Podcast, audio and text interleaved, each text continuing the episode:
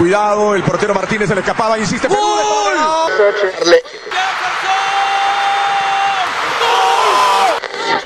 Aquí está el empate en el área Esperañol, en el área Esperañol está. ¡Gol!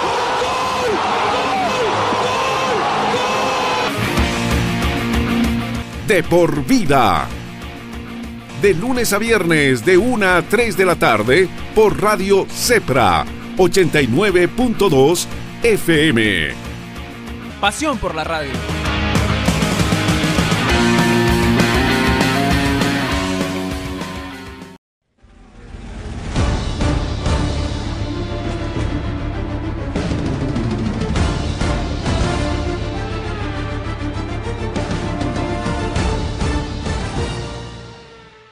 Amigos de Sede Deportiva, muy buenas noches y bienvenidos a Sede Fórmula 1, un gran premio de los Países Bajos que ganó, pues quién más, sino que el super líder, el próximo bicampeón del mundo, porque prácticamente lo es. Sin embargo, creo que fue una carrera entretenida, eh, lo ayuda el, Virtual Safety Car de su noda y también el coche de seguridad que, propo, que proporciona, proporciona Valtteri Bottas. Sin embargo, creo que vale la pena recabar esto y vamos a hacer un nuevo, un nuevo formato de este programa, ya que creíamos que había que moverle, siempre, si la Fórmula 1 cambia de reglamento, ¿por qué no sé de Fórmula 1?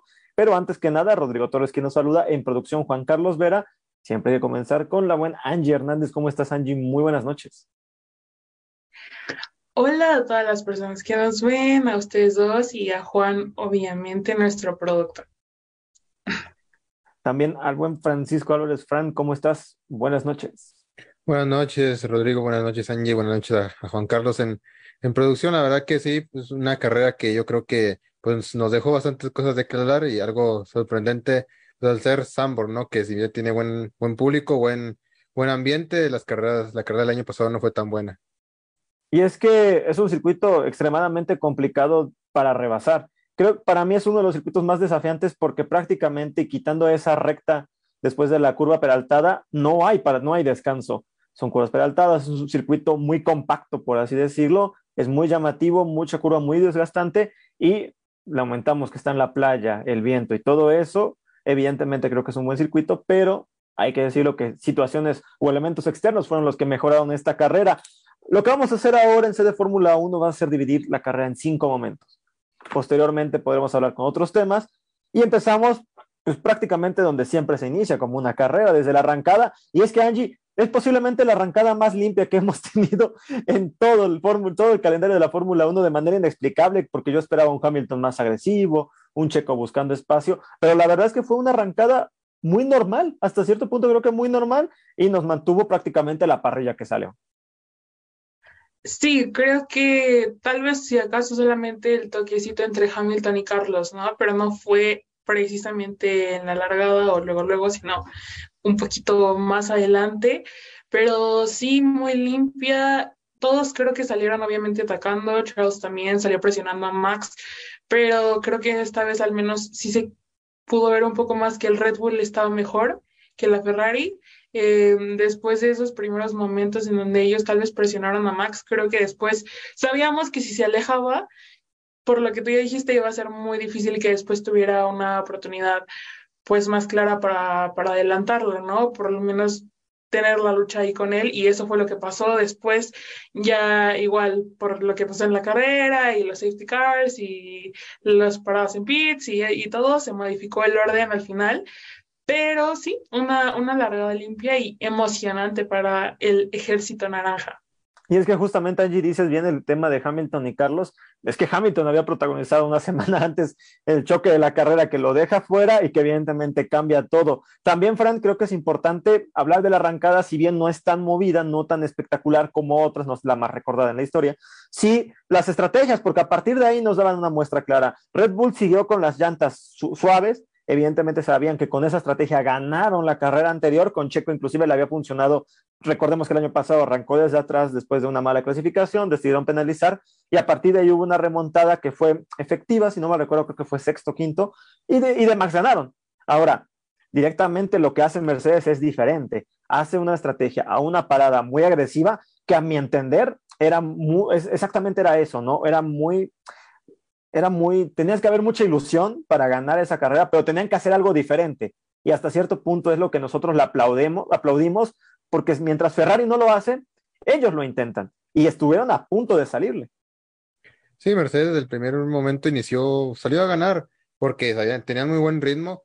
También recordemos que el incidente de Checo en clasificación le privó a Hamilton a lo mejor de aspirar a una mejor posición, también a Russell. Y bueno, lo de la arrancada, pues, a mí me parece una arrancada sumamente limpia, pero lo que yo esperaba, me esperaba accidente seguro, porque después de esa primera curva peraltada del primer sector viene uh, una zona de velocidad bien estrecha y dije aquí, aquí es fácil, se, aquí fácil, no, no, no caben más de, dos, tres coches, aquí fácil tenemos ese safety car, pero todos pensaron en, en el más allá, ¿no? En, en, el desarrollo de la carrera y no, no tuvimos grandes este, accidentes, más allá de también de lo de Hamilton y Sainz, también Hamilton un poquito pues ansioso, como ya se le vio la semana pasada en Bélgica, pero al final nadie sufrió, nadie sufrió daños, que, que creo es lo bueno. Y también yo creo que, pues a partir de ahí, pues ya la carrera se empezó a ser un poco más estratégica, había mucha expectativa, ¿no? Para ver qué iba a hacer Mercedes, a qué, si iba a ser una parada o dos paradas, pues dos paradas parecía el guion claro, pero Mercedes lo cambió un poco, y si había dos paradas eran dos con dos instincts con el medio o dos con el blando, así que la parte de ahí, se, la parte de ahí se, tornó una carrera bastante estratégica. Y es que es justamente, ¿no, Angie? Porque creo que nos sorprende a todos Mercedes cuando nos enteramos que van a empezar con medios, sobre todo porque es eso, es a una parada, pero aparte se vieron muy fuertes a comparación de que en Bélgica, evidentemente el coche es de buena calidad, pero no para llegar a Ferrari o a Red Bull en algunos circuitos, en Sambor sí estaban. Y entonces logran esta, esta estrategia consiguen poco a poco tener un buen ritmo y sobre todo porque prácticamente se deshacen de los Ferrari. O sea, mientras Checo no podía rebasar a Carlos y a, y a Charles, ya hablaremos en el momento justamente del, de los cambios de los primeros pit stop, porque es el segundo momento de esta carrera, eh, Mercedes estaba muy firme, inclusive Hamilton tenía la estrategia ganadora. Olvidemos lo que pasó después.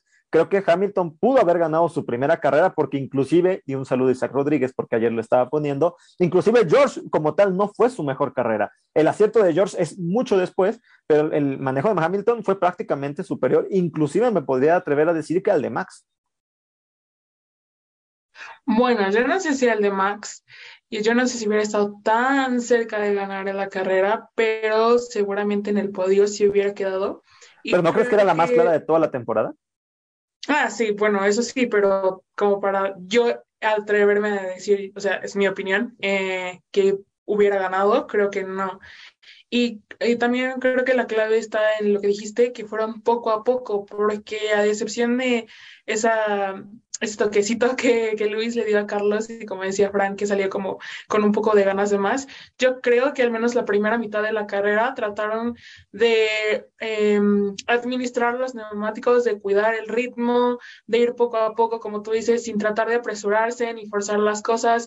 Checo tampoco estaba, la verdad, o sea, no, no, no tuvo el ritmo, eh, estuvo batallando mucho con eso y era como un obstáculo menos y después Ferrari en algún momento se iba a equivocar y si no, pues de todas formas eh, Mercedes lo hizo mejor que Ferrari. Entonces, creo que también ahí está... Eh, uno de los aciertos, pues, de Mercedes, no, apresurarse y esperar hasta que llegó su momento. Y bueno, la segunda mitad de la carrera ya se convirtieron en alguien totalmente fuerte, como tú lo dices, probablemente Luis lo estaba haciendo mejor que George. Em, al final, esa decisión, que pues le da el podio al final de cuentas al otro británico, fue, fue el gran acierto y lo que marcó la diferencia entre ellos, pero Mercedes lo hizo muy bien otra vez. Sí, a ver, sigue demostrando que es una gran escudería, que tiene un, en todos los sentidos una de las mejores, pero tiene sus detalles, porque inclusive no fue la mejor en esta carrera, a pesar de que los pit stops fueron muy buenos, las decisiones estratégicas, lo decíamos, como dice Angie, tal vez yo me atreví, yo me atreví mucho, tal vez no sé si era la ganadora, porque iba a sufrir seguramente al final las últimas vueltas con Max, pero mínimo iba a estar en esa posición de intentar pelearlo. Ahora, Fran, si hablamos un poquito también de la zona de atrás, en la zona media-baja, los que más avanzaron fueron, creo que los coches más destacados, es decir, avanza Vettel, también avanza un poco Con, que sigue teniendo carreras muy firmes, inclusive Mick Schumacher logra aguantar un poco, aunque luego el alemán, los que estropean su carrera es el propio equipo, que también hablaremos que se habla de muchos cambios, inclusive el hijo de la leyenda podría estar en ellos, pero eh, todo lo que no hubo adelante sí hubo atrás, ¿no? Y hasta cierto punto creo que es por lo mismo que el circuito no te permite, a menos que te arriesgues a buscar ese espacio. La verdad que la, la batalla estratégica en los puestos de atrás fue más una referencia, ¿no? Para los equipos de, de, punta, porque se vio que el medio funciona, se, vio que el duro funcionaba, y eso también como que, pues reafirma la, la decisión de Mercedes y vamos a una parada, porque el duro no, no funcionaba mal, eh, el medio también estaba bastante bien, y bueno, fue factor para que las, los, los pilotos de adelante hicieran sus, respectivas paradas, pero la, la, verdad, mucho, mucho movimiento en, en, la zona media, ya decías lo de, lo de también Stroll que salió muy bien, que al final consiguió puntuar, y bueno, también remontando a Alonso, los, alpinos salieron tan adelante como se esperaba. Este, también vimos por momentitos una batalla eh, lamentable, pero en los últimos lugares con, con Vettel y Ricciardo, aunque no los queremos ver ahí, ¿verdad? Pero pues es, es, lo que hay. Y bueno, este también eh, ahí hubo encuentros importantes. Mick Schumacher también estuvo en unas batallas con Vettel. Y pues lo, que pasó atrás fue bastante interesante y es lo que nos mantuvo por momentos más entretenido porque en un momento la, la, punta no estaba tan, tan disputada. Y es que justamente, y es por eso de que estaba siendo hasta cierto punto plana la carrera, es que nos movemos al segundo momento. Y es justamente a las primeras paradas, Fran. Y es que aquí inicio contigo, porque si inicio con Angie, siento que va a atacar con todo a Ferrari, porque evidentemente se tiene que atacar con todo a Ferrari. Hace una buena parada con Charles, hay que decirlo. Pero luego llega por enésima ocasión lo de Carlos Sainz. No tienen preparada la llanta trasera izquierda. Eh, hay que decirlo también, hay que romper una, una lanza por ellos. El, al ser un circuito tan chiquito, hasta cierto punto creo que Sambor se está quedando viejo, a pesar de que no se usaba, se ha adecuado a los nuevos Fórmula 1, pero inclusive se veían muy chiquitos los, los pits. Ahí es donde sucede esta acción de que dejan la pistola, Checo la pisa, eh, para bien del mexicano y para Red Bull hasta cierto punto, no le pasa nada a la llanta, ni le pega al suelo, ni la lastima el alerón, creo que es lo mejor que sucede, pero es que Fran, eh, es que parece meme que cada semana estemos hablando de lo mismo. Ya los españoles ya no pueden con el odio hacia Ferrari, o sea, el odio es brutal y creo que cualquier fanático o alguien que tuviera un poco de cariño por los italianos, y vamos a Monza, que ya lo estaremos hablando, pero no puede ser que teniendo una estrategia donde prácticamente el Red Bull de Checo no podía acercárseles, porque Checo no tenía ritmo, porque la velocidad estaba ayudando mucho a los Ferrari, destruyen la carrera del español de una manera impresionante porque a, pesar de que luego queda adelante, Carlos pudo haber hecho algo más contra los Mercedes y no puede ser que otra vez en los pits. Carlos quedó fuera de la carrera después de, eso y de pelear con los Mercedes, terminó de pelear con, con los Alpine y con, y con Norris. y no podía, ¿eh? Hasta cierto punto. Le costó bastante, porque, porque, sobre todo porque él no paró en el safety car, creo que se quedó con los mismos neumáticos y el Norris Alonso venían con blandos y era bastante difícil aguantarles. Pero a mí me encantó el contraste de las paradas que e, en el gráfico que sale abajo a la derecha, la parada de Checo 2.0, la mejor de la temporada, y la de Carlos Sainz 12.7, 10.7 segundos más, es, es la verdad lamentable lo, lo de Ferrari. Eh, pues yo pensé que a lo mejor yo les di un rayo de esperanza, fíjate, en la última carrera en Bélgica porque lo hicieron bien. Otra vez fui, fui iluso como, como Angie, siempre lo es. Caí en la misma trampa de Ferrari y bueno, pues este también eh, pues caí ahí, pues otra mala parada de, de, Ferrari ahí le arruinaron la carrera a Carlos, ahí se acabó cualquier posibilidad de pelear por el podio, de pelear con, con, con Checo, con pelear y además la, después hablaremos una penalización de 5 segundos por el on-safe release que le hacen a Fernando Alonso.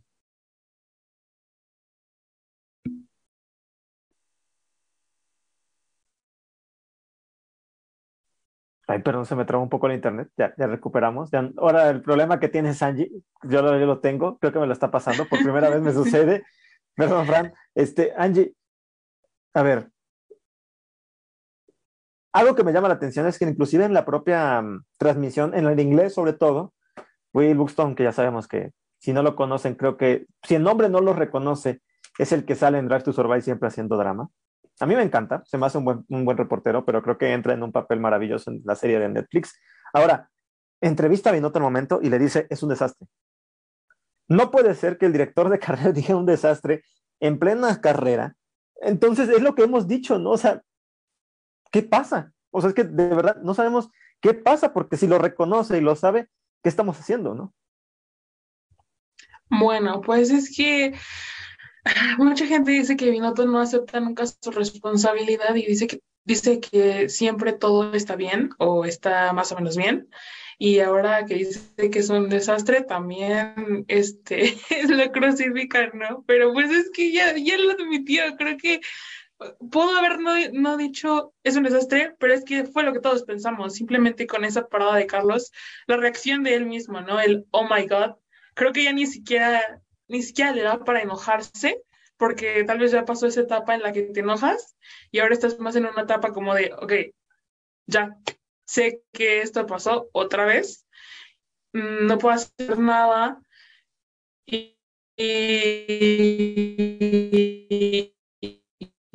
pues ¿qué están haciendo? No sé, otra con la llanta, o sea, el que tenía que tener la llanta trasera estaba hasta adelante y, y, después todavía se regresa y como que choca porque no lo dejaban pasar y, o sea, sí, un desastre. ¿Y por qué? Pues porque obviamente no estaban listos. ¿Y por qué entonces lo llaman en una parada si no están listos? Pues tampoco lo entiendo. Eh, sí, como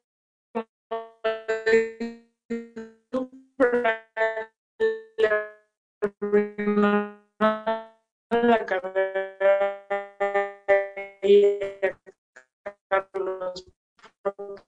o sea, ya era muy difícil. no sé qué esperar, es decir, que, que algo bueno, porque, porque Monza nos regaló carreras inesperadas los últimos dos años, pero es que con Ferrari no se ve para dónde. Y aparte creo que van a tener un livery especial. Y cuando tienen livery especial, los uniformes especiales, les va todavía peor.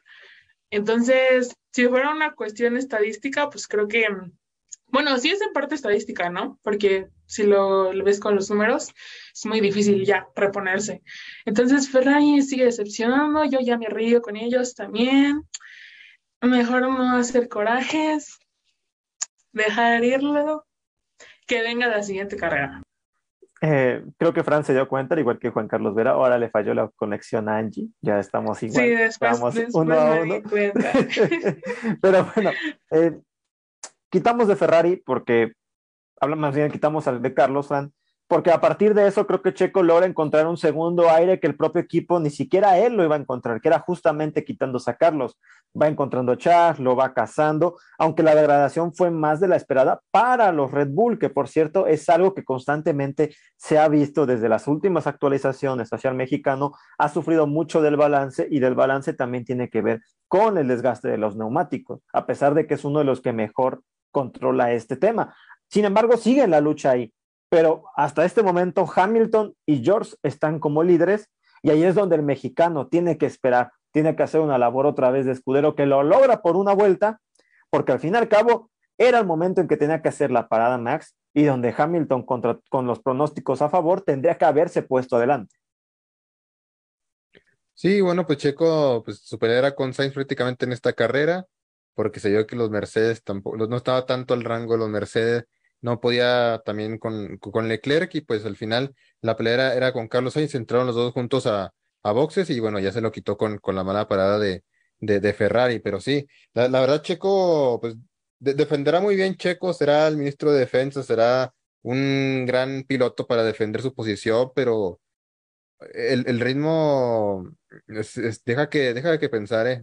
bueno, piensa que, perdón Frank, la defensa le cuesta el segundo Steam de los neumáticos. Sí, claro. Porque tiene que quemar llanta en esa primera curva para proteger a, Hamilton, que de nada, por poquito y la verdad por las manos de Luis, es que logra evitar el choque, el contacto, pero a partir de esa defensa, y leía un tuit que me daba mucha risa y ponían de españoles, el Checo es el empleado ideal porque piensa que siempre va a tener la cabeza, pero nunca logra conseguirlo. Y es que es eso, o sea, en todos los sentidos, desde el año pasado y este, respeta todo lo que le da el equipo, pide la defensa y echa a perder, entre comillas, su carrera por esa defensa, porque a partir de ahí no vuelve a encontrar nunca un buen ritmo y logra detener tantito a Luis. Ya después, tal vez si Max hubiera ganado sin coche de seguridad, sin todo eso, hubiera sido más aplaudido. Más que nada dentro del equipo, ¿no? Pero sin duda es una estrategia nueva que demuestra que está bien que es un gran compañero de equipo y que por eso lo tiene Red Bull, pero creo que es mucho arriesgar esta carrera por no, bueno, también, y si está tan atrás para que Hamilton lo alcanzara después de parada es porque también Checo no, no tenía tanto ritmo para estar tan adelante, porque si estás tan adelante no, no te pasa lo que te pasó, ¿verdad? Este, pero bueno, sí, a ver, Checo, yo no creo que, la, la verdad, no quiero preocuparme, no, no creo que sea para alarmarse tanto esto. Yo creo que Checo va a cerrar bien la temporada, es de cerrar bien las temporadas de Checo. Yo creo que al final va a ser este, pues va a ser una buena temporada al final, eh, pero sí va, le, le una carrera bastante comprometida en la que prácticamente pasó desapercibido, no peleó por la punta, este, la única pelea que tuvo al final pues fue con Carlos, que al final pues Carlos lo, le echó un poquito a la grava, pero ahí Checo ya tenía la posición ganada porque por la penalización de cinco segundos de, de, de, de, Carlos, y bueno, al final Checo no pudo ni siquiera llegar a, a Hamilton, ¿no? Que estaba vulnerable con los neumáticos este, desgastados al final, ya lo veremos más adelante, pero sí Checo no, no, no pudo llegar ni siquiera a adelantarle al británico. Y justamente es eso, ¿no? Ya creo que ese último punto también es importante de, de una de los grandes detalles que tiene Checo en su conducción, hasta cierto punto creo que en su carrera como tal, me refiero a carrera en Fórmula 1, ¿eh? ya lo estaremos hablando, con estos pequeños errores que cuestan mucho de concentración cuando tienes un puesto asegurado por una sanción y lo sabes con cuatro vueltas antes de que acabe la carrera. Ahora, te pregunto a ti, Angie, pero también va contigo, Fran, ¿qué es más importante para el mexicano? ¿Quedar, ser campeón de constructor, pero sin quedar en el segundo lugar del mundial? ¿O luchar ese segundo lugar del mundial, porque el primero está prácticamente eliminado, no nada más para él, para todos, luchar ese segundo lugar, a pesar de que eso le pueda costar algunos roces con el equipo, entendiendo que en algún momento tendría que no ceder tanto con Max con tal de conseguir ese logro. Yo diría que ir por el subcampeonato, porque al final, o sea, creo que el campeonato de constructores todavía no tiene como el reconocimiento que debería tener, o sea, ubicamos como, por ejemplo, ah, sí gana Red Bull, pero ubicamos a veces que pues ese campeonato significa que si gana Red Bull, Christian Horner es campeón, Helmut Marco es campeón, Hannah Schmitz es campeona, o sea, ¿sabes? Como que no hay esa... El que lo reconoce es la empresa por el dinero, ¿no? Ah, bueno, sí, claro, pero yo me refiero como a nivel, eh, pues, de percepción pública, digámoslo así, pasa un poco más desapercibido creo que sí, sí quedara como subcampeonato, incluso la palabra, ¿no? O sea, no sería solo segundo lugar, subcampeón, como que te da, no sé, un, un mejor feeling. Y aparte, eh, yo creo que también eh, Christian Horner ya lo dijo, nunca, o Helmut Marco creo, los dos, nunca han hecho un uno y dos en campeones, campeonato de, de, pilotos mundial con Red Bull. Creo que sería de todas formas muy bueno, aunque no ganaran el de constructores, o sea, tendrían como esa marca y, el de constructores ya lo han ganado, ¿no? Y lo pueden ganar tal vez el otro año, pero no sabemos si el otro año va a tener igual esta oportunidad porque a lo mejor Ferrari despierta ahora sí, o Mercedes eh, avanza más, o Oscar Piastri nos sorprende a todos. Eh, entonces creo que, que, esta es una buena oportunidad y, y, para mí es más importante que termine segundo en el campeonato de pilotos. Dan, ¿piensa lo mismo? Sí, segundo tiene que ser lo primordial para Checo, lo que quiere él porque también, este, con, como se ha dado la temporada, con el dominio de Max, ya no quedar segundo e, es, es ya estar ante los ojos de, de, la prensa, de que con ese coche no quedaste segundo y tal, y sobre todo, ahora que Mercedes viene bastante fuerte, pues incluso imagínate quedar incluso por detrás de un Mercedes con la mala temporada, inicio de temporada que hicieron, eso es, puede, puede pesar bastante, bastante eh, quedar detrás de, de uno de los Mercedes pero sí, yo creo que Checo la prioridad es el segundo lugar, porque más allá de, de los puntos a los que esté de Max, es que va a estar años luz seguramente, pues un, un subcampeonato del mundo, como ya lo dijo Angie, está más cerca del tan ansiado campeonato mundial que quiere Checo y es más, pues, este, alentador, ¿no? Y también, también justifica un poco a Helmut Marco y Christian Horner, pues que esté ahí, ¿no? Y, y un tercer, cuarto lugar puede a lo mejor poner un poco eh, las dudas. Es, yo creo que es un poco como, como lo de Botas con, con Hamilton en Mercedes, por ejemplo, en 2020, que en 2020 Mercedes arrasó.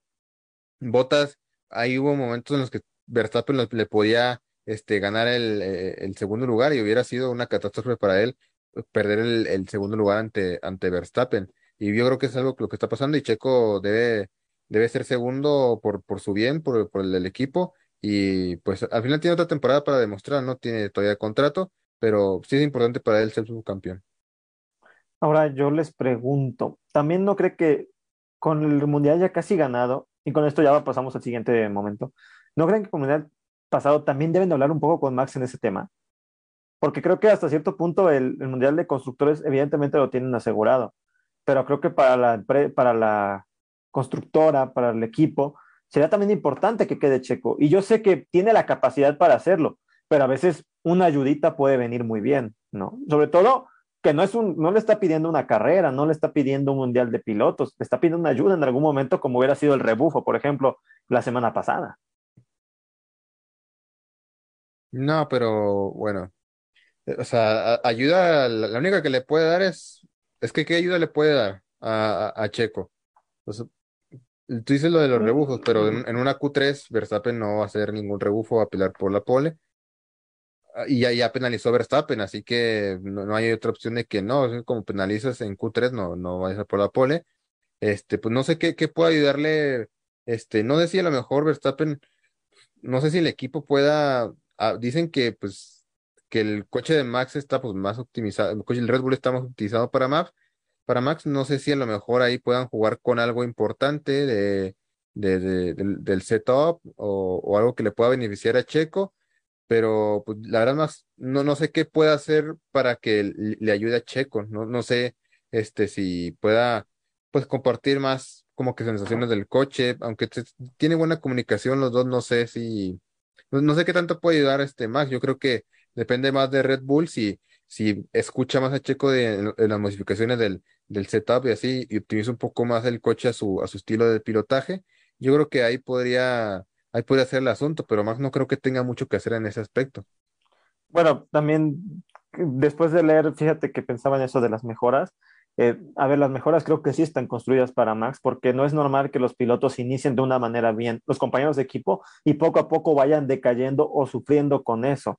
A ver, no es culpa de, de Max porque Max da resultados porque Max busca encuentra los campeonatos. Hasta cierto punto es entendible que apoyen de una manera tan fuerte a un equipo. Ahora, el que se tiene que acostumbrar es Checo, que le está costando. Angie, creo que ya te recuperamos, ¿verdad? Sí, ya.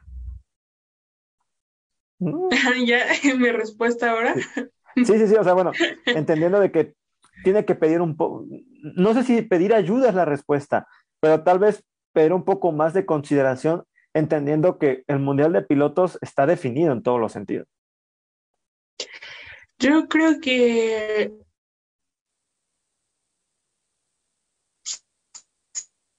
sí podría ser. Tampoco veo que me todo el tiempo. Más bien tal vez en algunas carreras, a lo mejor sí, como, como en las temas tempranas, pero ahora siento que a estas alturas, no Creo que, por ejemplo, Max en esta carrera pidió que por favor Checo le cubriera eh, con Hamilton mientras él entraba a pit, ¿sabes? O sea, creo que eso no está pasando, pero tal vez sí. No, pero sí lo pide el equipo, ¿no? El equipo sí, pero o sea, lo que me refiero es que Max no está diciendo, necesito que Checo esté ahí para que él me cubra. Y en eso entraría tal vez lo, lo que tú dices de que Checo es el que tal vez por eh, iniciativa propia tendría que pues hablarlo más con el equipo o demostrárselos, ¿no? Cuando incluso si se lo piden, pues no sé si revelarse es la palabra, un poquito, pero pues cuidar más hacia sus intereses. Yo creo que tal vez eh, una vez que Max salga campeón, que creo que tal vez a lo mucho será en tres o cuatro carreras en, en este campeonato, igual y sí podríamos ver más eh, un Red Bull más relajado, cediendo tal vez, no sé si una victoria o varias, o o más abierto como en esa posibilidad de ayudar a, Checo, porque pues, Max, Max ya es campeón, ya no necesita más actualizaciones, ni que lo cobran más, ni que lo apoyen. Entonces creo que tal vez ahí, ahí podríamos esperar que del propio equipo nazca eso, pero pues sí, tal vez Checo tendría que hacerlo. Y, y bueno, muchos pilotos lo han dicho y la prensa lo ha dicho, sobre todo pues la europea, que esperarían que él tome más ese rol como de no aceptar todo lo que le dicen eh, tan fácil, aparentemente, y arriesgarse por su propia carrera.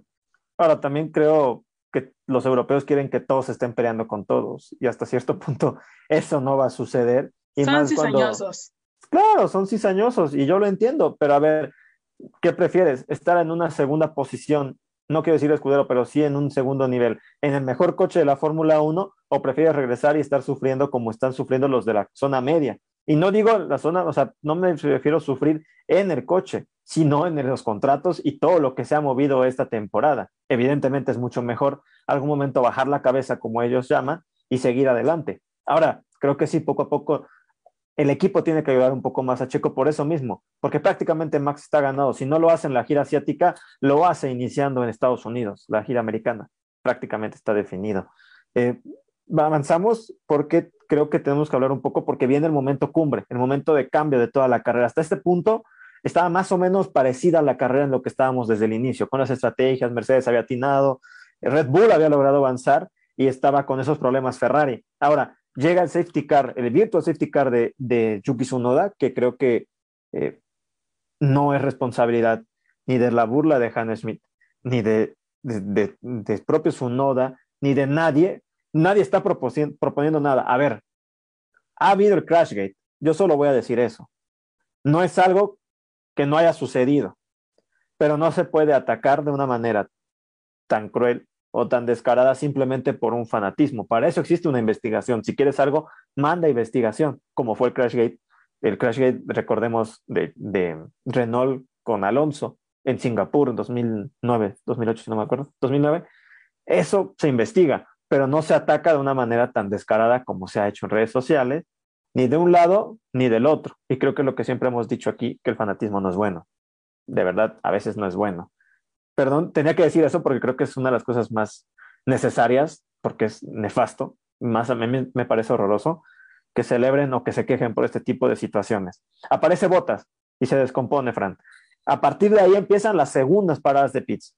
Y ahora sí, se viene el cambio total porque todos entran a pits, inclusive Max no llevaba mucho con ese stint de neumáticos y entra de nueva cuenta y era la lectura de que estábamos en el punto de o es la gama media o es la gama suave a pesar de que lleguemos a sufrir al punto.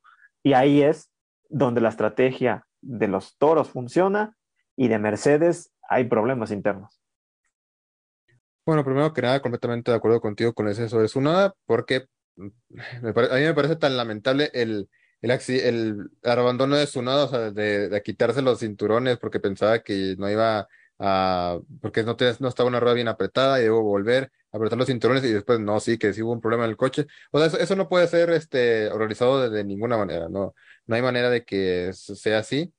Y bueno, ya después este, sale, sale Botas, este, abandona Botas y vienen las segundas paradas.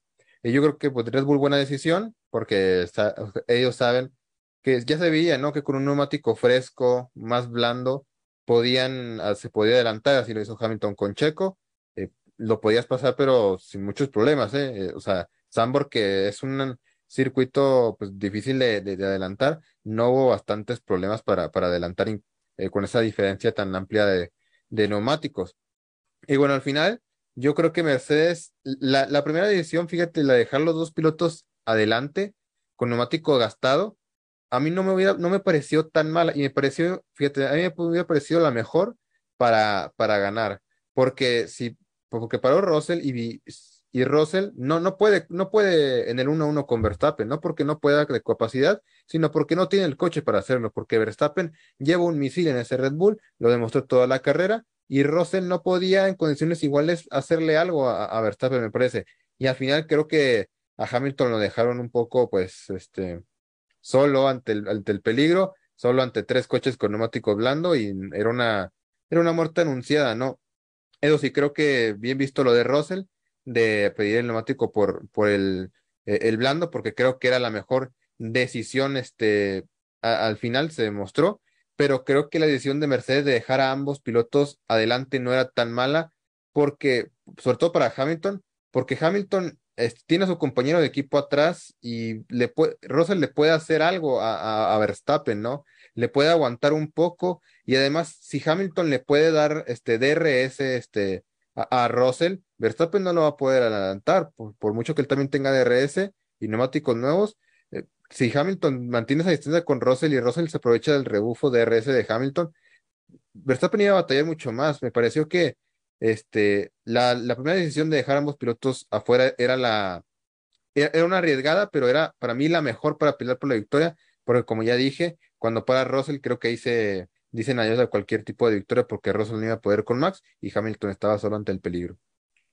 Eh, Angie, igual no sé si quieres comentar algo de lo de Hanna, creo que es algo prudente comentar. Y lo segundo, este, sí, dicen justamente es una gran lectura de Russell, pero no es la mejor lectura de Hamilton, ni del equipo. Ahora, hasta cierto punto, creo que el equipo estaba esperando a que Russell se mantuviera con los mismos neumáticos, como dice Fran, para ayudar en algún aspecto a la defensa de Hamilton, que evidentemente al no tener neumáticos y estar frente a frente contra Max, sucedió un déjà vu total de, de Abu Dhabi, un déjà vu de Abu Dhabi 2021, que fue desastroso y por eso luego las radios aparecieron de un Hamilton evidentemente molesto, pero que también es un acierto de Russell.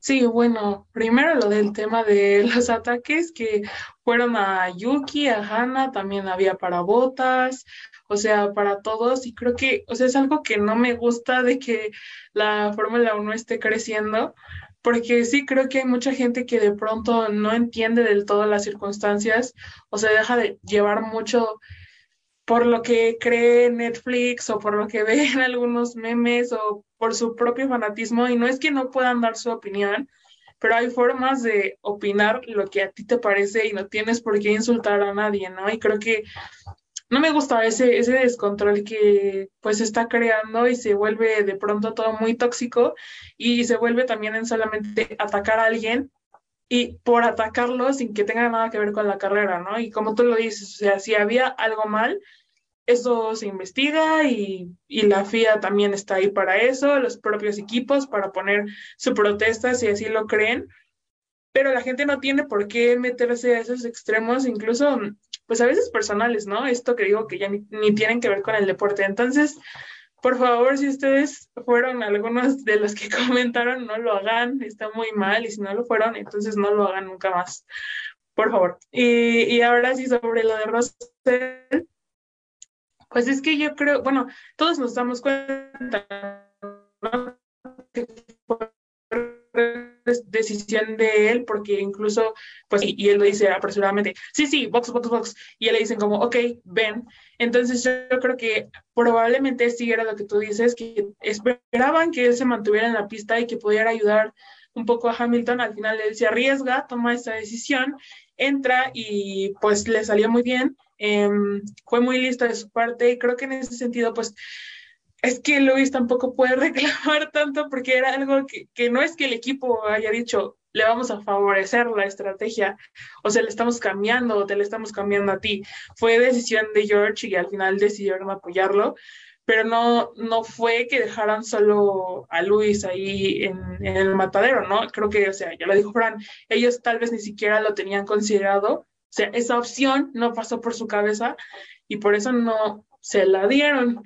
Eh, igual es entendible que Luis se moleste porque pues el calor del momento y él esperaba otra cosa, ya lo dijimos también, si no, no estaba para ganar la carrera, sí para podio, lo había estado haciendo muy bien y al final todo se derrumbó, pero em, pues es que fue acierto de Russell y mala suerte de Hamilton. Lo que sí creo es que no sé si, si al final esto ahora sí como que pues va a detonar tal vez en un futuro problemas ya en el equipo o, o no, no sé, puede ser o, puede ser que estén calmados, pero pues sí, creo que ahora sí eh, le daría la razón a Isaac, en, no en el sentido de que están favoreciendo a Rosell, pero de que sí es cuestión de poco tiempo para que haya más problemas ahí en ese garage.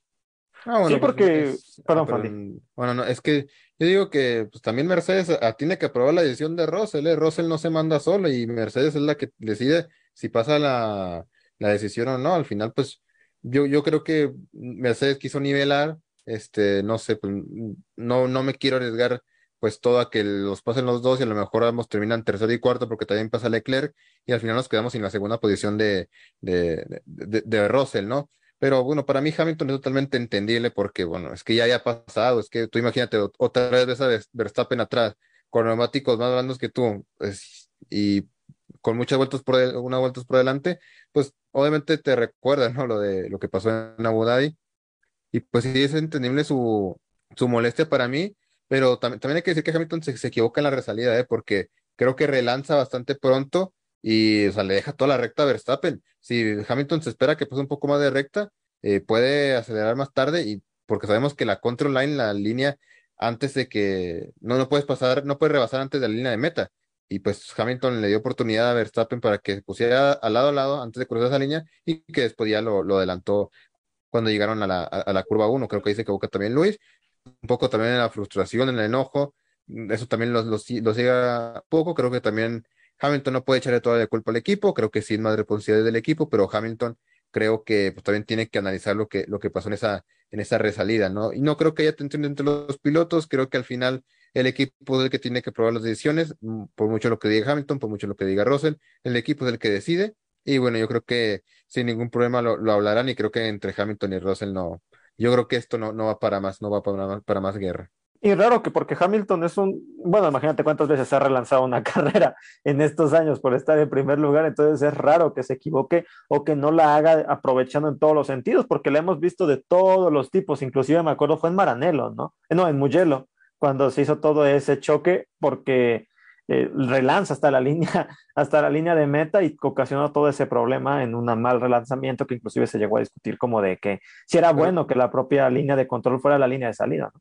Sí. Fue de botas, ¿no? Esa vez, el, relanzamiento. Perdón, tienes razón. Sí, fue, fue, de botas. Es de botas, pero bueno, me entienden mi punto a lo que voy ahí, sí. si me equivoco, pero, sí, pero, o sea, de que muchas veces como para que esta la ceda tan fácil a, a Verstappen porque no, fue, no le costó nada.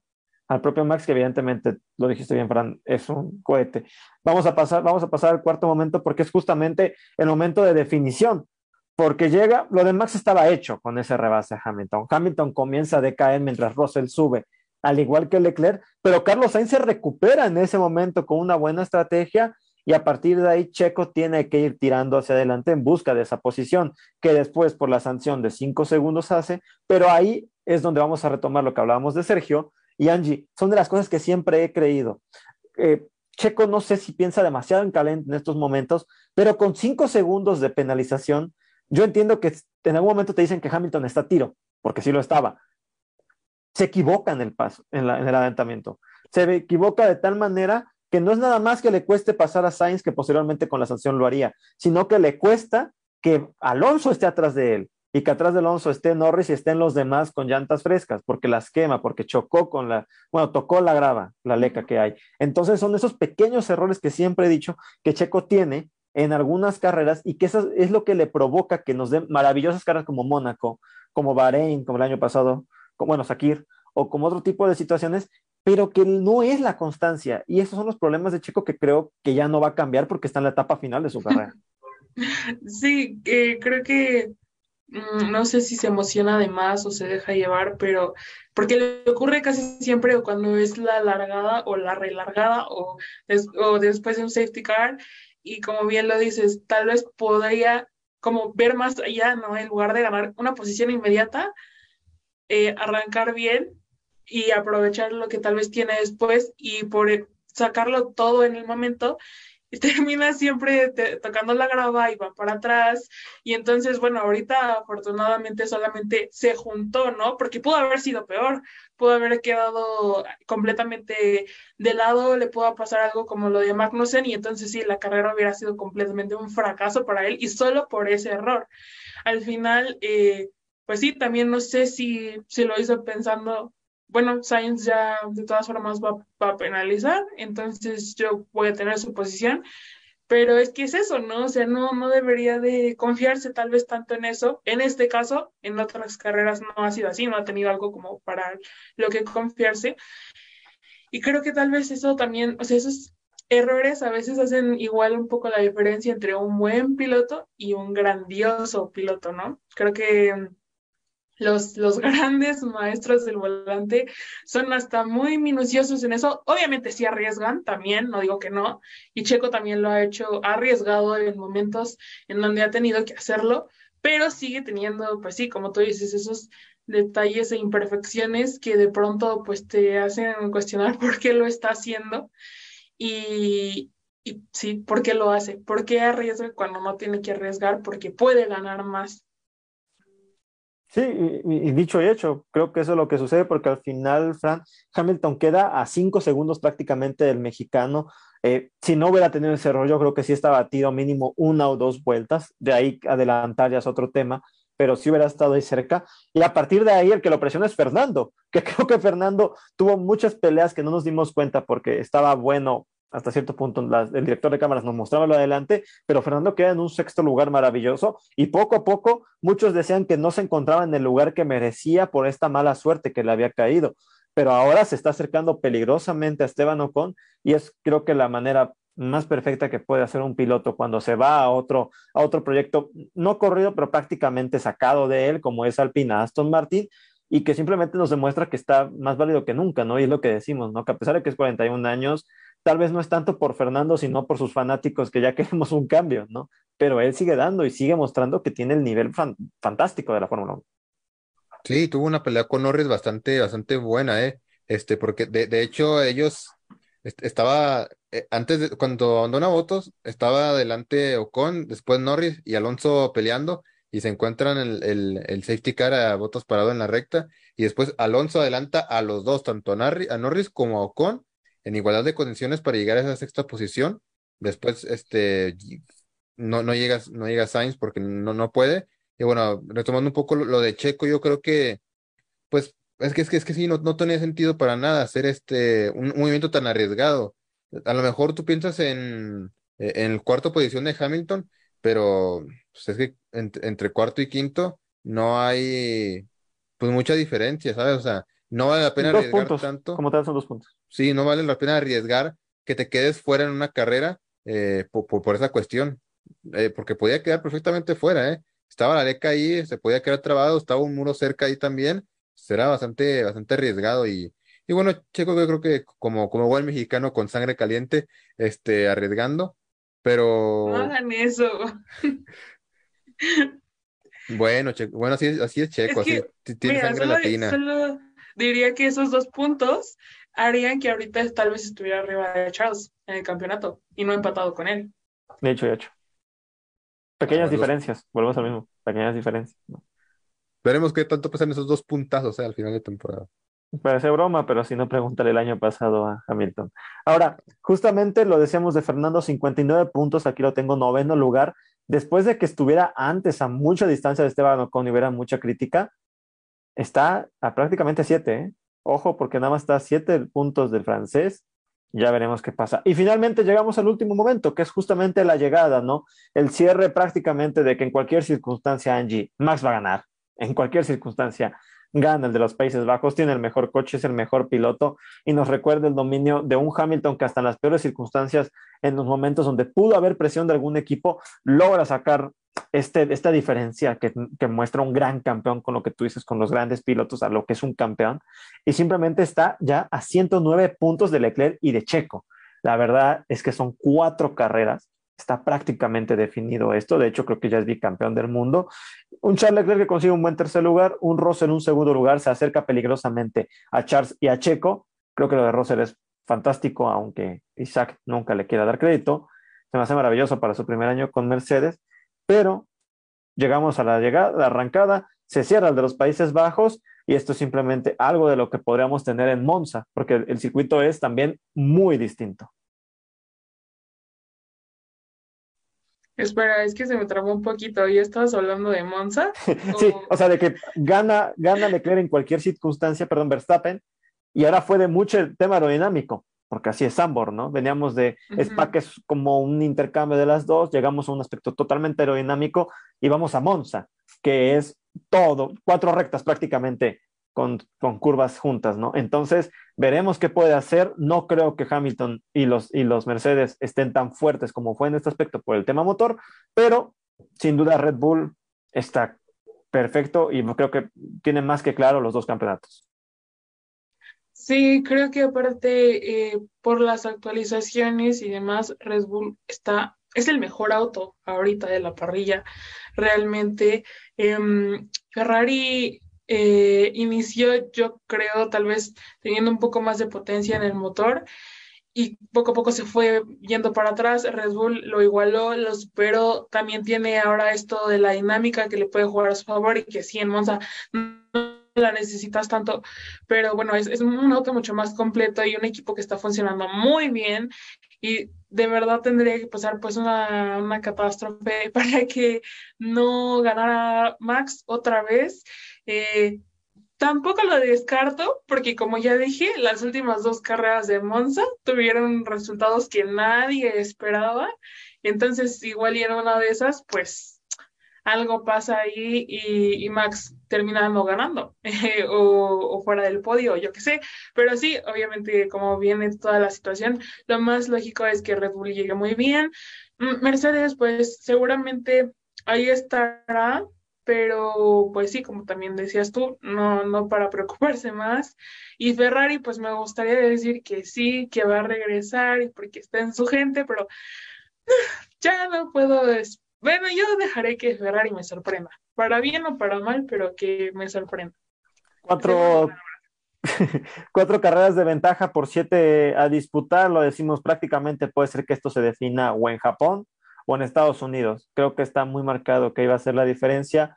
Fran, llegamos a un circuito donde aunque Angie esté prácticamente desilusionada con Ferrari, si algo nos ha mostrado es justamente el motor, la potencia. Y si en algún momento tiene que demostrar esa potencia, es justamente en Italia. Entonces creo que no va a tener otro momento para que el equipo del Cabalino pueda llevarse una victoria y mínimo, mínimo, mínimo pueda cerrar el año pues no como, como todos esperábamos, pero sí con una victoria, perdón. No, sí, solo quiero decir que la victoria de Leclerc en 2019, o sea, fue por nada contra Hamilton y después ya se descubrió obviamente pues lo del motor. El por qué habían ganado. Ajá, de, de, Ferrari, pero pues ahora que tú estás diciendo esto, que este es el momento para demostrar que todavía queda potencia en ese motor, pues sí, igual y en una de esas otra vez le agarra la suerte a Leclerc o a Carlos y por nada pero ganan. Y eh, entonces me lloraría de felicidad, yo creo. Ya era todo lo que... Es que es, que es el... Es que si Ferrari gana en Monza, no, no, no van a salvar la temporada, pero, o sea, es, probablemente, este, detrás de ganar el campeonato del mundo, está ganar en Monza. Y si gana Ferrari en Monza, pues completa uno de los grandes objetivos de, de, del año que no es el mejor y pues es algo un poquito, es toda la, toda la mala prensa que se le ha venido, todo, todo lo malo que ha tenido. Si Ferrari gana en Monza, yo creo que pues, sería así, pero yo creo que contra los motores de Red Bull no creo que haya mucho que hacer, lamentablemente. Yo creo que el Red Bull, el motor, es, el motor está muy superior, tanto que en la clasificación, fíjate que Leclerc iba para pole justo después de la peraltada y, y Verstappen en esos metros hasta la línea de meta le saca la pole por, por, el motor. A, la verdad, a mí me parece que, que el, el, Red Bull tiene un motor inigualable y a ver si, si Ferrari puede hacer algo, ¿no? Que por amor propio, por, por algo tienen que, aunque sea llegar en el podio, es que, o aunque, mira, aunque sea hacer buenas paradas, aunque sea hacer una parada decente de menos de tres segundos, yo creo que estaría bastante bien. Ya con eso yo me iría bastante contento de, con la actuación de, Ferrari en Monza. Y bueno, Monza un circuito que, por, que como ya lo dijo Angie, nos, da, nos ha dado últimamente carreras muy bonitas con ganadores esperados. Y también es un circuito en el que estaba revisando ahorita que, que Verstappen jamás ha llegado a un podio en Monza. En, en toda carrera deportiva jamás ha hecho podio Verstappen ahí. Y bueno, pues a lo mejor vamos a ver si se quita la, la malaria en esta carrera. Fíjate, eso, eso, ese dato no lo sabía. Recordemos que la última pista de italiana la ganó 1-2 Red Bull de manera dominante, aplastante y ante todos los Ferrari, que me refiero al Gran Premio de la Emilia Romagna, que sabemos que es en el circuito en, en no Ferrari, pero que es muy distinto a lo que es Monza.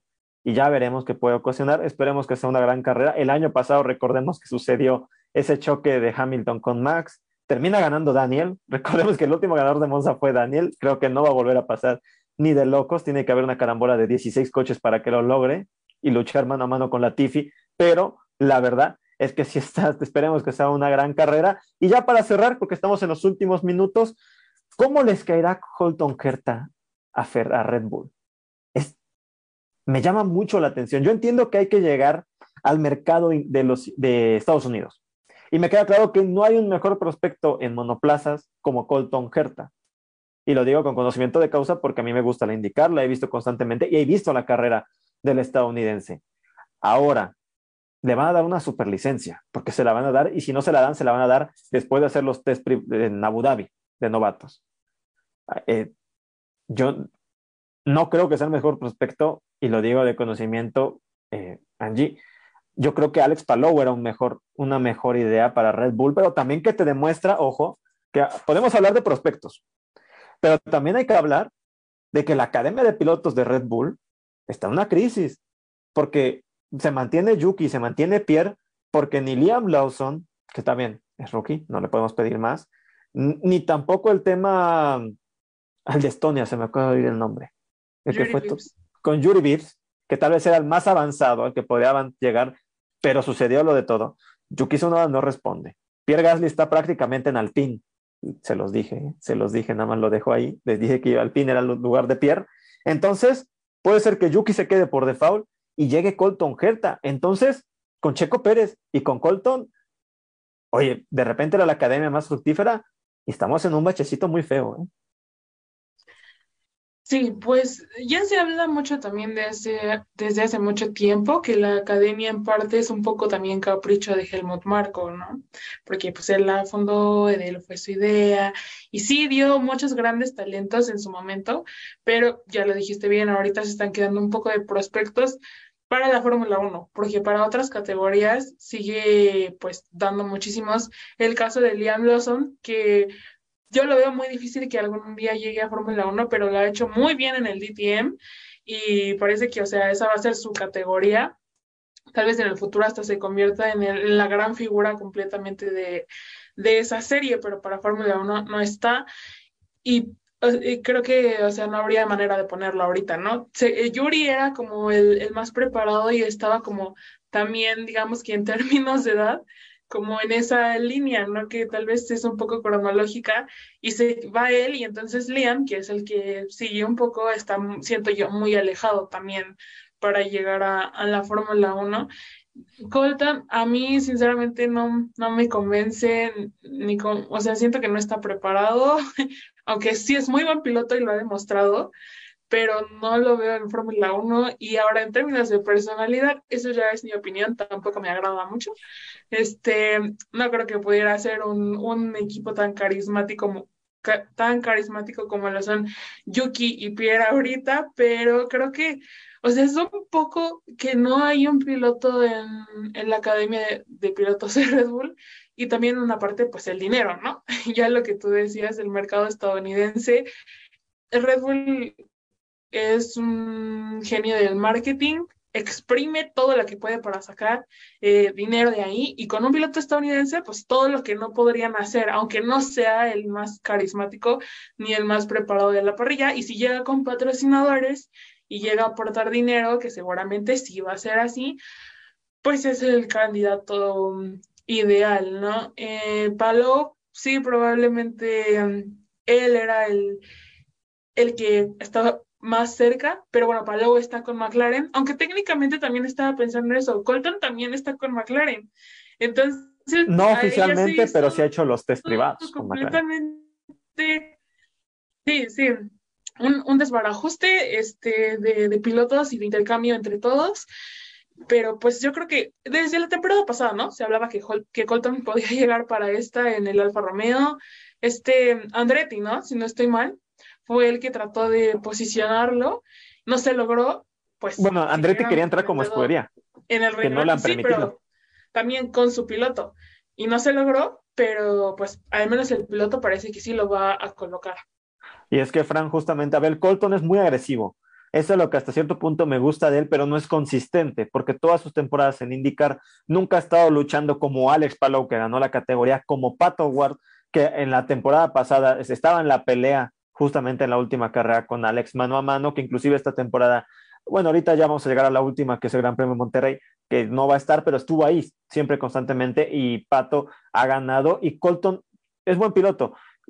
Y evidentemente Liberty Media tenía que ayudar en algo y es un empujoncito pequeño, grande, para que esté un estadounidense, que el último fue Alexander Rossi, que recordemos que estuvo en, Mar en Marusia y que no pasó nada con él. Ahora, lo mejor de Alexander Rossi fue dejar la Fórmula 1 y que en su temporada de novato ganar las 500 millas de Indianápolis, la edición 100 nada más. Que no era mal piloto, siempre lo he dicho, no son malos pilotos, a veces les tocan malas circunstancias. Pero entonces, Fran, ya Angie habló de que la escuela de jóvenes pilotos de Red Bull está en una crisis que puede ser que se mantiene. Recordemos que inclusive Max no pasó por categorías de promoción, avanzó directamente de Fórmula 3 regional a la Fórmula 1. Ahora, el talento lo tenía, no necesitaba pasar por eso, inclusive lo que tardó en adaptarse a la Fórmula 1 y ganar, pero lo de Colton Herta sí es muy llamativo porque también es el egreso de un piloto de fuera de, las, de esta escalera que hay de Fórmula 3, Fórmula 2, bueno, fórmulas regionales de Europa, de Estados Unidos, a Fórmula 1, que honestamente a mí me agrada mucho y que creo que desde Sebastián Bourdais no veíamos ese intercambio, pero de allá para acá me refiero de Europa para América, ahora es de América para allá, entonces puede ser el inicio de una escalera y que creo que también es muy necesario que la IndyCar se convierta en una opción verdadera, no al grado de Fórmula 1, pero sí una opción como los que han tomado Callum Milot, Marcus Ericsson, que al no encontrar un lugar en, la máxima categoría, llegan a a la estadounidense y tienen una opción y que pueden soñar con alguna vez volver a partir del buen trabajo que logren aquí en Norteamérica. Bueno, como ya lo decías tú, yo creo que el movimiento de Hertha va a ser un precedente eh, para, la IndyCar y pues la verdad para mí es de IndyCar a Fórmula 1 hay un mundo, ¿eh? O sea, para mí incluso la Fórmula 2 es mejor que la IndyCar en, prospección porque pilotos que han que estuvieron estado en, Fórmula 1 que no rindieron han llegado a IndyCar y han rendido bien. Ericsson, Grosjean en su primera temporada es una pole, o sea, es, el salto IndyCar Fórmula 1 a mí me da miedo, ¿eh? Y sobre todo ahora con Tom Herta va a sentar un precedente bastante importante, porque no, es el mejor, no es el mejor prospecto, obviamente está Alex Palou, pero si ven que Colton Herta no, no rinde en, en, en Alpha Tauri, eso yo creo que le va a arruinar todas las posibilidades a los demás pilotos de IndyCar que quieran ir a la Fórmula 1. Porque, ¿qué van a decir? Más, más que Colton Herta no rindió, es que, es que nos arriesgamos trayendo a alguien de IndyCar y en IndyCar no podemos traer a alguien a Fórmula 1 directamente.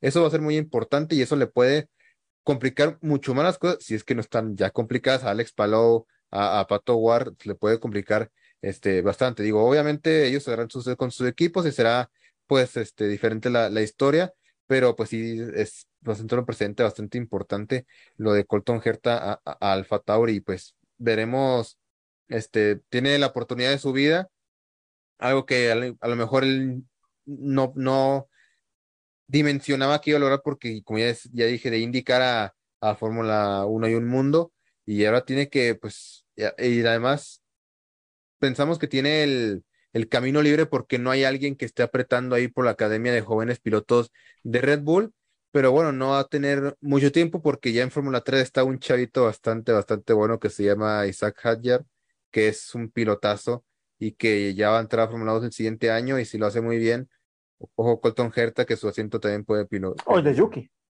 Bueno, porque creo que, creo que Colton mínimo lo van a tener dos o tres años antes de que a Yuki lo truenen. Recordemos que ya no está Honda para protegerlo. Ese es otro tema con el japonés, ¿no? Pero tienes razón, ¿eh? fíjate que no había pensado eso, de que puede ser el precedente también para todos los de indicar. Aunque hay que decirlo, ¿eh? ni Alex Palou, a pesar de que estuvo en fórmula japonesa, que tuvo su desarrollo en Europa y posteriormente llega a, Estados Unidos, ni Pato, que igualmente fue a Japón, estuvo en Fórmula 2 muy pocas carreras, luego se dieron cuenta que sin superlicencia no le iban a mantener, pero Colton, sí hay que decirlo, es el de los, de los tres, el que más ha tenido este, prácticas con el Fórmula 1. Sabemos que ha tenido tres privados. Tuvo estos últimos test en Portimao, en Portugal, hace dos meses con McLaren. Y seguramente va a estar en Abu Dhabi. Entonces, también, a pesar de que sí es mucha diferencia, creo que acaba la temporada de indicar este fin de semana y el, el lunes ya está en la sede de, de el Alfa Tauri que es en Italia, ¿eh? a mi entender, si es que lo anuncian, aunque bueno, lo van a anunciar si es que le dan la superlicencia, eso hay que decirlo. Pero creo que es, creo que puede llegar también muy bien preparado, aunque evidentemente es un salto tecnológico brutal, porque a pesar de que son monoplazas, lo que es la India es un poquito más austero en ese tema a lo que es la Fórmula 1. Y eso es lo que tú decías bien, Fran. Ya veremos cómo se acostumbra, aunque yo espero que lo vaya bien, porque ver, Colton me gusta. No creo que sea el mejor prospecto, pero espero que inclusive le dé ese salto de calidad que en Alfa Tauri no hemos visto desde hace un buen rato. Y también otra cosa, ¿eh? Yo, yo esperaría que también Alex Albon tendría, tenga una oportunidad de volver a Fatauri. ¿eh? También eso me gustaría porque creo que se la merece. Porque inclusive a mí me da más, más fe Albon que su Noda y que Pierre. Pero eso ya es gusto personal, honestamente. Le tengo mucha fe a Alex y creo que se ha sido muy injusto a su desarrollo. Y en Williams está demostrando, como lo hizo Russell, no sé si a ese grado, pero sí ha demostrado que manos tiene, que no es un manco, y que el anglo-tailandés tiene suficiente nivel mínimo para luchar en Alfa Tauri y de ahí ver si las circunstancias le ayudan, ¿no? Bueno, Pero es que, el ah, ah, bueno, dime, es que dime. al lado, al lado de Latifi todos son buenísimos, ¿eh? Ay, Bueno, con ese coche Ah, puntual, Fran, con Sí, ese coche bien, puntual. No, sí, sí, sí. No, sí, y ahora al quien se le complica mucho las cosas es a Mick Schumacher, ¿eh? Porque parecía que podía ir al PIN, parece que va a ir Gasly, parece que iba a ir a Fatauri, parece que va a Colton Herta, y Mick, Mick Y su lugar lo tiene Giovinazzi. Y su lugar seguramente lo tendrá Giovinazzi. Y Si es ojo- cierto, ¿qué va a pasar con él? Ojo Mick Schumacher, ¿eh? Ojo Mick Schumacher. No lo había pensado. ¿Qué va a pasar con Mick? Porque sin la ayuda del, del, del, del- de, de Ferrari, no hay lugar. No, bueno, ahora nada más la única opción que tiene es que Gunther Steiner pueda hacer algo por él, ¿no? Pero pues Gunther no vive de dinero como, Sí, no sí, da sí, dinero sé, como, como ha demostrado, ¿no? La verdad es que sí, o que la Tiffy si se llegue a ir de Williams y chance y pues, Nick Mm, ¿Y no crees que pongan a Nick de Bris? quieren a Nick de Vries, ¿eh? Que Nick costa. de Vries, yo ya lo dije, Nick, no lo veo como material para Fórmula 1. Lo siento, Nick, me caes muy ¿Y bien. no, ve- y no crees que no, pondrían a no. Nick en, en Williams y ese espacio dárselo a Daniel? ¿Liberarlo para Daniel?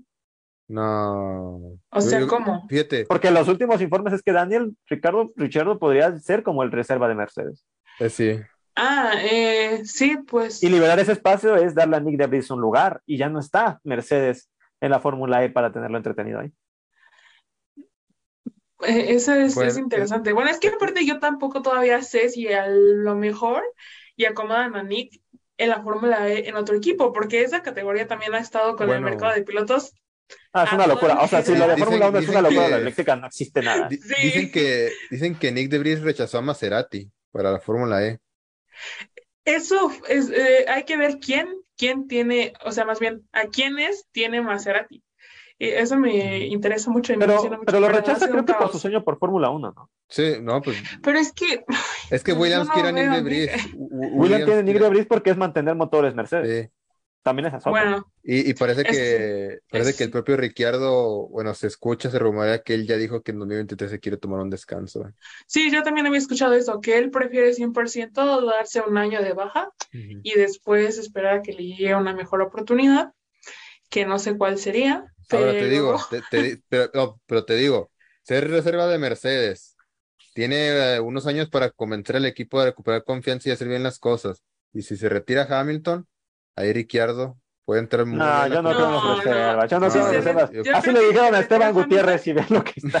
sí, pobre. Bueno, pues que Yo creo que si se Gutiérrez. retira Hamilton, llega Norris a Mercedes. Sí, O Verstappen. Mm. nah. No, Ah. Max está casado con Red Bull. Sí, Verstappen mientras siga ganando no se va a ir. Y no Ahí sé- si no gana Red Bull, ¿qué? Va a ganar Pero Red ya Bull, le, ya le dio un título. Mm. Sí, yo creo que Max ya está asegurado. Hasta les agradece como si fueran de su familia. Bueno, Ama a ¿qué- Red Bull. ¿y qué tal si llega otro este Verstappen y lo quita Verstappen del lugar? No, manches, Está no, dime difícil, quién, dime está quién. difícil. No, bueno, No veo a nadie sé. que se acerque No sé, no a sé. Verstappen. Para a mi entender, lo único que le puede pelear a Verstappen de aquí a futuro es Russell. Yo no veo a alguien más. Sí, por dos, por dos. Confirmo. ¿Ni Leclerc? No, ya no, no estoy viendo lo que está pasando este año, Angie.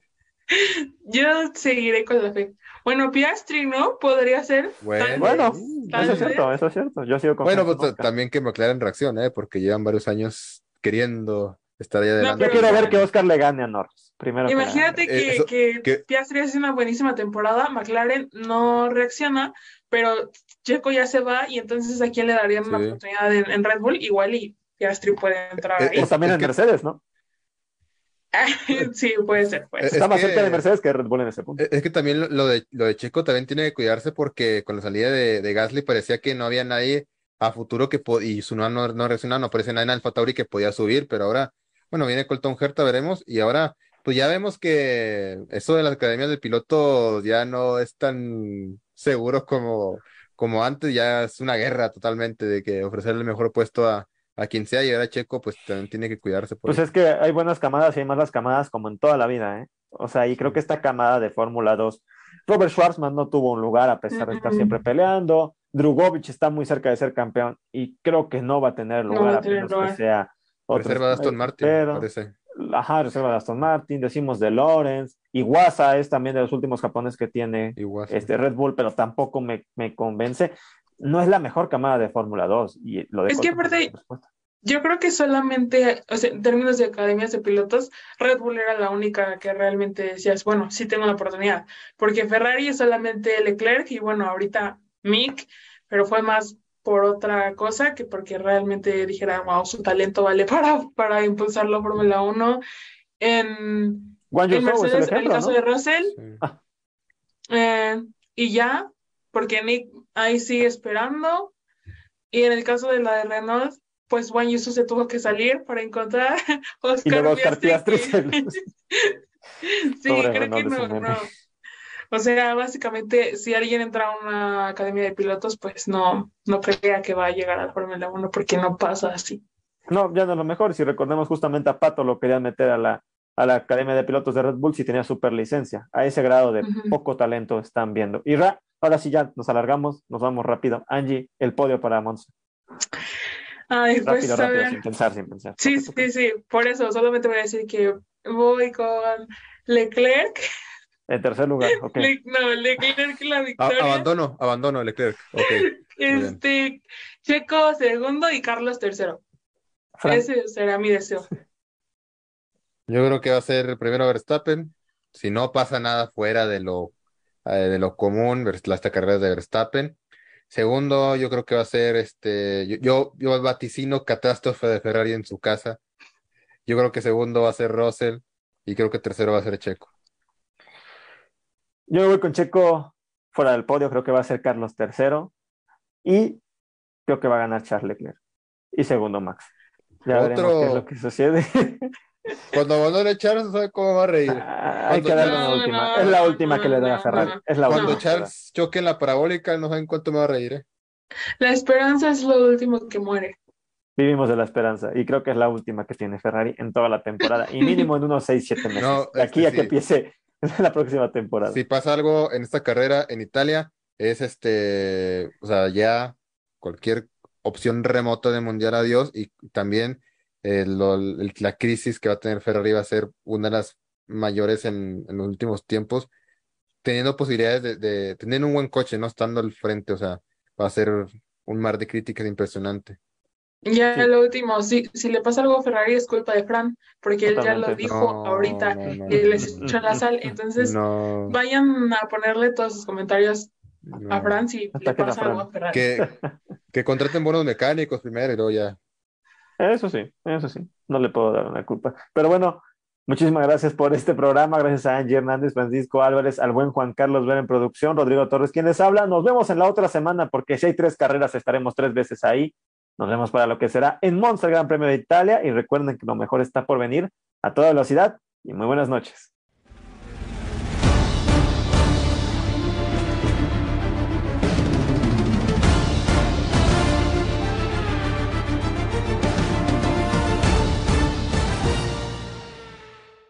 Imagina un lugar donde puedas relajarte, un lugar de paz y tranquilidad, pero también un lugar de juegos increíbles, diversión y adrenalina. Por fin, el primer club acuático de La Paz es una realidad, a tan solo una hora de la ciudad.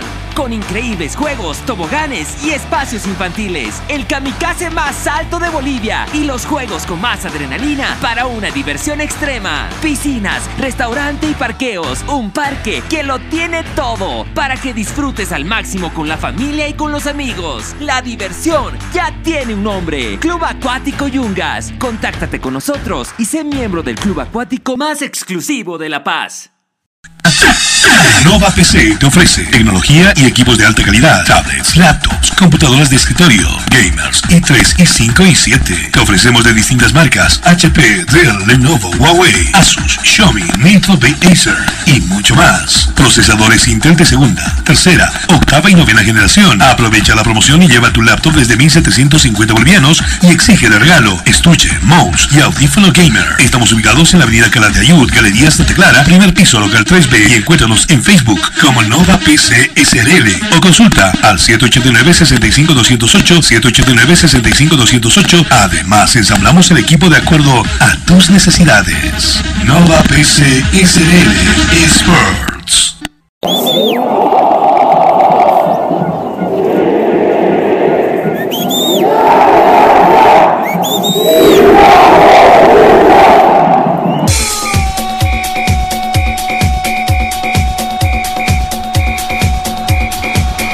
La información que necesitas saber del deporte en Bolivia y en el mundo, solo lo tendrás en De por Vida. A la cabeza de Marcelo González y todo su equipo de trabajo. Te darán la información de primera mano de todo el ámbito deportivo que tú deseas saber.